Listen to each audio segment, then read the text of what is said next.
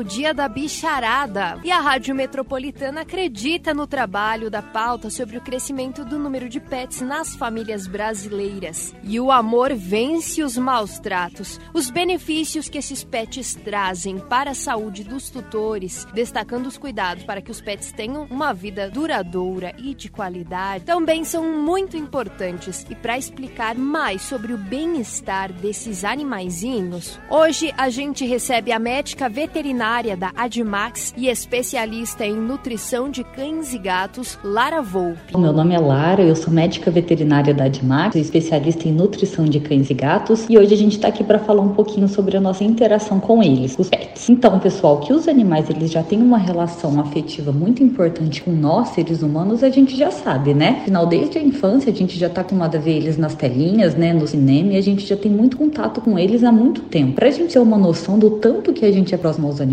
o número de cães e gatos aqui no Brasil é de 144,3 milhões, isso somente aqui no nosso país. E aí vocês sabiam que existe até uma data para a gente celebrar o Dia Nacional dos Animais? Pois é, essa data é no dia 14 de março. E essa data, pessoal, ela tem por objetivo reforçar os cuidados com os animais, bem como também conscientizar as pessoas sobre a importância dos direitos dos animais. E é claro, né, pessoal, que para que essa relação seja saudável, é fundamental que a gente assegure a saúde e a qualidade de vida do animal. E como que o tutor pode fazer isso? Ele pode fazer isso através de diversos cuidados, né? Como, por exemplo, realizando visitas com frequências no, no médico veterinário, oferecendo água limpa e fresca, realizando atividade física com os animais, oferecendo brinquedos que sejam seguros para os animais brincarem. E também é fundamental que o tutor ofereça um alimento ideal para o animal dele. E esse alimento ideal, ele vai ser escolhido a depender de diversos fatores do animal, como por exemplo a espécie, né, do bichinho que ele tem, o porte desse animal, a idade, a condição física, dentre muitos outros fatores. Aqui, por exemplo, a gente pode citar um animal filhote. Então, um animal filhote ele tem necessidades que são diferentes de um animal adulto. Um animal castrado também vai ter necessidades diferentes de outros tipos de animais. E a ração, né, pessoal, que a gente também chama de alimento completo, o que que ela tem? Ela tem todos os nutrientes na quantidade adequada que o pet precisa. É por isso que a gente fala que quando o tutor oferece um alimento nutricionalmente adequado para cada espécie e condição de vida do animal, esse é o primeiro passo para o tutor ter um animal saudável, cheio de energia e ainda garantir uma relação feliz e duradoura. Bom, pessoal, eu espero ter ajudado vocês com essas orientações e a gente se encontra numa próxima. Até mais!